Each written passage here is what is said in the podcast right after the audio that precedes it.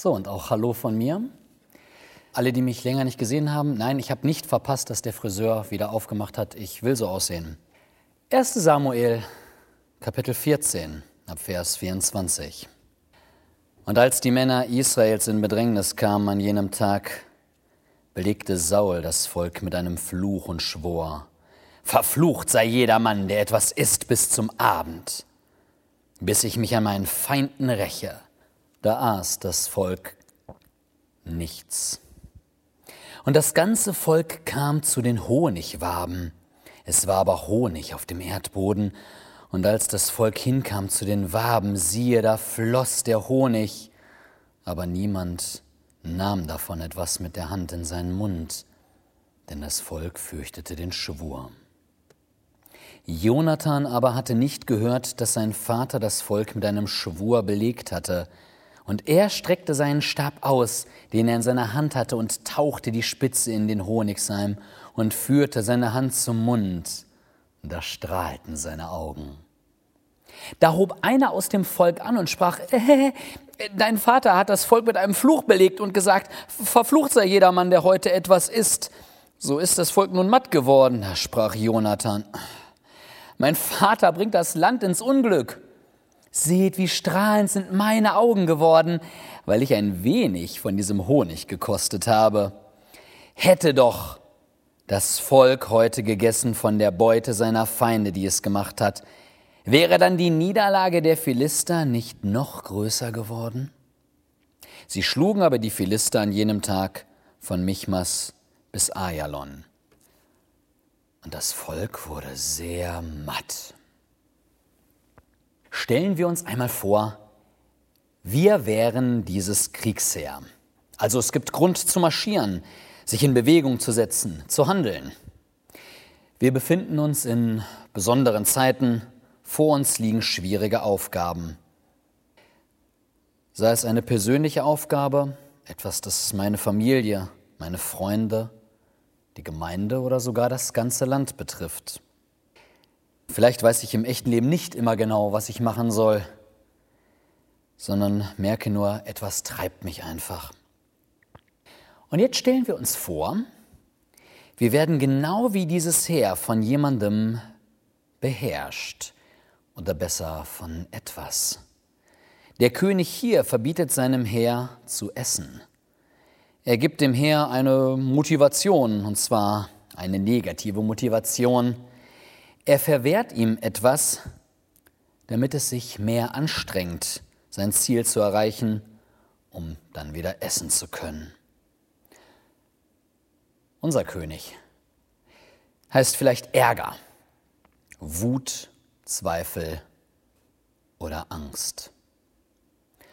Und wenn unsere Gefühle uns beherrschen, tritt nicht selten genau dieser Effekt ein. Kennen wir solche Sätze? Wie könnt ihr in dieser Situation nur ans Essen denken, geschweige denn ans Lachen?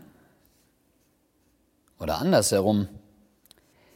Soll ich etwa ignorieren, was gerade los ist? Soll ich einfach weggucken, wenn so etwas um mich herum passiert? Kann ich ohne ein schlechtes Gewissen zu haben einfach mal etwas genießen, wenn die Zeiten so sind, wie sie sind? Ich habe gerade nicht die Zeit, mich auszuruhen. Ich habe gerade nicht die Zeit, in Ruhe zu beten oder einfach etwas Schönes zu machen. Ich rede nicht davon, dass gelegentlicher Verzicht sinnvoll sein kann. Ich rede davon, wenn etwas uns beherrscht, sodass wir es uns nicht mehr zugestehen, mal von den schlechten Gedanken abzulassen. Dabei besteht in dieser Situation, in der Saul mit seinen Männern ist, eigentlich kein Grund, das Essen zu verbieten. Wir lesen in Vers 24, das Volk litt Bedrängnis. Aber kurz zuvor gab es durch die Glaubenstat von Jonathan einen großen Sieg über die Philister. Eigentlich sind sie auf dem Vormarsch, ihren Feind zurückzuschlagen. Es ist eine kurzzeitige Bedrängnis, was der König hier anordnet. Das entspringt einer emotionalen, keiner rationalen Quelle. Genau das Gegenteil beanspruchen wir ja oft, wenn wir uns von Gutem fernhalten. Wir sagen so leicht, wir wollen die Dinge realistisch sehen und eben nicht leichtfertig mit den Dingen sein. Wirklich realistisch zu sein heißt aber, das ganze Bild zu sehen. Und dabei verlangt niemand von uns, die Probleme zu ignorieren oder zu überspielen. Wir müssen uns nicht einfach ablenken in der Hoffnung, dann verschwinden die Probleme von selbst. Das gibt es auch bisweilen, aber wir sollten ins Auge fassen, was uns Probleme bereitet und dann sehen, dass Gott noch größer ist. Wir müssen nicht umständlich das Gute im Schlechten suchen, sondern wir suchen Gott, der immer noch größer ist als das Schlechte. Wir sollten Gott nicht nur sagen, dass wir ein großes Problem haben, nein, wir sollten unserem Problem sagen, dass wir einen großen Gott haben. Unsere negativen Gefühle bringen uns zwar auch weit, begrenzen uns aber, wenn sie uns von dem Guten abhalten zugleich. Saul gibt seinen Leuten ja die Motivation, dass sie, wenn sie erfolgreich sind, nicht mehr Hunger leiden. Und das Volk schlägt die Philister. Aber es ist matt. Jonathan spricht recht, wie viel mehr hätte das Heer geschafft, wenn sie satt gewesen wären. Stattdessen ist es matt und sein Ertrag gering. Und wenn man das Kapitel weiterliest, dürfen sie irgendwann essen und dann schlachten sie das Beutevieh und essen es noch vor Ort über dem Blut. Sie verstoßen gegen Gottes Reinheitsgebot. Das heißt, indem Saul die Grenzen enger gezogen hat, als nötig war, provoziert er obendrein die Sünde seines Volkes. Was lösen wir manchmal aus, wenn wir uns Gutes vorenthalten? Manchmal wird der Ertrag sogar verringert. Das ist so wie jemand, der ganz schnell noch etwas reparieren will und es in seiner Hektik mehr kaputt macht als vorher. Aber was sind deine Honigwaben? Was gibt uns Kraft? Jonathan spricht, er habe nur ein wenig von dem Honig gegessen und schon ging es ihm besser. Und wie viel mehr hätte es gebracht, wenn das Volk richtig gegessen hätte. Gott will dir Kraft geben. Ruhe. Etwas, das du ohne schlechtes Gewissen in besonderen Zeiten oder bei schweren Aufgaben zu dir nehmen kannst. Es ist so ein schöner Vers in Jesaja 40, 31. Aber die auf den Herrn harren, kriegen neue Kraft, dass sie auffahren mit Flügeln wie Adler, dass sie laufen und nicht matt werden, dass sie wandeln und nicht müde werden. Was bringt deine Augen zum Leuchten?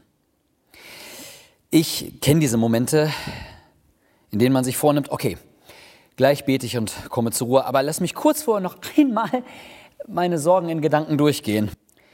Einmal noch mal alles durchkauen. Mich eben mal dem Trug hingeben, ich hätte ein Stück Kontrolle und könnte irgendetwas bewegen, indem ich mich selbst damit plage. Wie oft habe ich, als ich vor einigen Jahren noch nachts in einer Fabrik gearbeitet habe, durchkalkuliert, ob mein Gehalt am Ende des Monats reichen wird. Und Nacht für Nacht habe ich neu gerechnet und kam übrigens immer wieder raus, dass ich im Minus landen müsste. Ich war nicht einen Monat im Minus, vielleicht habe ich mich auch verrechnet, aber vor allem glaube ich doch, Gott hat sich immer wieder zu mir gestellt und mich versorgt. Es ist nicht falsch zu kalkulieren. Es ist falsch, wenn man sich daran zermürbt und seine Kraft für die wichtigen Aufgaben verliert. Was sind deine Honigwaben? Erlaubst du dir, sie zu kosten, damit deine Augen hell werden? Ich rede nicht davon, sich nur mal was Gutes zu gönnen. Was lösen wir manchmal aus, wenn wir uns Gutes vorenthalten? Wenn eine Mutter meint, sie müsse in jeder freien Minute schon mal was für den Haushalt tun, damit alles fertig ist, reagiert sie irgendwann gestresst auf ihre Kinder. Und brauchen Kinder nicht viel mehr eine zugewandte Mutter als einen perfekten Haushalt? Ja, der Haushalt muss gemacht werden. Aber was hat Vorrang? Mir fällt es unglaublich schwer, mal abzuschalten wenn ich weiß, ich habe immer noch etwas für die Schule zu tun. Und ich schätze, es gibt Menschen, denen geht das noch schlechter damit als mir. Und trotzdem, meinen besten Unterricht, den mache ich, wenn ich persönlich gut aufgestellt bin, wenn ich voller Kraft bin, wenn ich lange in die Nacht hinein gearbeitet habe, um den Druck, um dem Druck gerecht zu werden, dann leidet meine Kernarbeit. Wenn ich auf einem Zeltlager bin und da Mitarbeiter bin, dann stehe ich früher auf, um morgens noch Zeit mit Bibellesen zu verbringen, um in Ruhe Kraft bei Gott zu sammeln, weil ich genau weiß, wie hell diese Honigwaben meine Augen machen. Und das ist mehr wert als Schlaf. Nur dann kann ich dem nachkommen, was Jesus von uns fordert. Die Bibel sagt in Galater 6, Vers 2, einer trage des anderen Last. Weißt du, du bist deinen Mitmenschen als Geschenk gegeben worden und sie dir. Wir sind füreinander Honigwaben. Ich habe oft erlebt, wie sich Menschen aber auch Kräfte rauben können und sich aussaugen. Eigentlich aber hat Gott uns für ein Miteinander angelegt, in dem wir uns gegenseitig immer wieder stärken und ermutigen. Ich lade dich nicht einfach nur ein, ab und an mal eine Honigwabe zu naschen.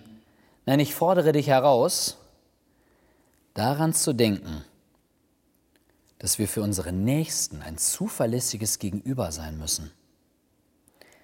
Und was hat mein Nächster davon, wenn ich vor Sorge matt werde?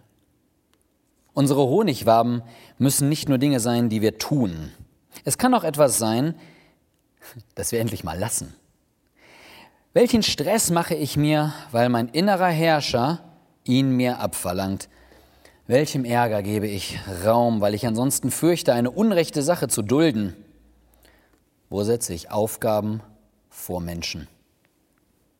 Ich muss nicht das Schlechte ignorieren, wohl aber in den Hintergrund stellen und zuallererst auf Gott schauen. Matthäus 6, Vers 34 sagt, Darum sorgt nicht für morgen, denn der morgige Tag wird für das Seine sorgen. Es ist genug, dass jeder Tag seine eigene Plage hat. Was möchte Gott von uns, dass wir an Lasten tragen? Matthäus 11 sagt, nur sein Joch. Kommt her zu mir die ihr mühselig und beladen seid. Ich will euch erquicken. Nehmt auf euch mein Joch und lernt von mir. Denn ich bin sanftmütig und von Herzen demütig. So werdet ihr Ruhe finden für eure Seelen. Denn mein Joch ist sanft und meine Last ist leicht. Mit einem Joch bezeichnete man damals bisweilen auch die Lehre oder die Regeln eines Rabbis. Man könnte sagen, dass wir, wenn wir zu Jesus kommen, wir die Lasten dieser Welt eintauschen gegen die Aufgaben, die er uns gibt. Und in einem tieferen Sinne tauschen wir die Ansichten dieser Welt, das Joch dieser Welt, gegen Jesu Lehre auf das Leben ein. Wir tauschen unsere falschen Pflichten gegen Gottes Auftrag, einander zu helfen und einander die Lasten zu tragen. Denn Galater 6, Vers 2 geht folgendermaßen weiter. Einer trage des anderen Last. So werdet ihr das Gesetz Christi erfüllen. Das ist sein Joch, einander zu helfen. Wir tauschen unseren Herrscher, die negativen Gefühle, gegen einen Herrscher ein, der es gut mit uns meint. Wir tauschen unser falsches Pflichtgefühl, uns Sorgen machen zu müssen, ein gegen Gottes Freude, damit wir nicht ermatten.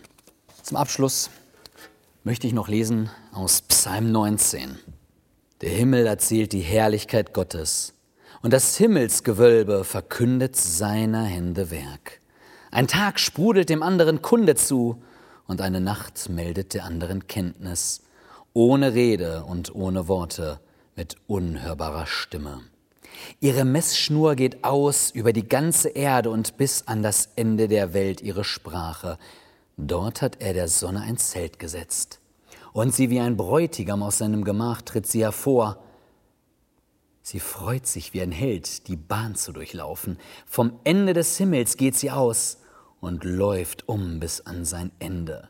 Nichts ist vor ihrer Glut verborgen. Das Gesetz des Herrn ist vollkommen und erquickt die Seele. Das Zeugnis des Herrn ist zuverlässig und macht den Einfältigen weise. Die Vorschriften des Herrn sind richtig und erfreuen das Herz. Das Gebot des Herrn ist lauter und macht die Augen hell. Die Furcht des Herrn ist rein und besteht in Ewigkeit. Die Rechtsbestimmungen des Herrn sind Wahrheit. Sie sind gerecht allesamt.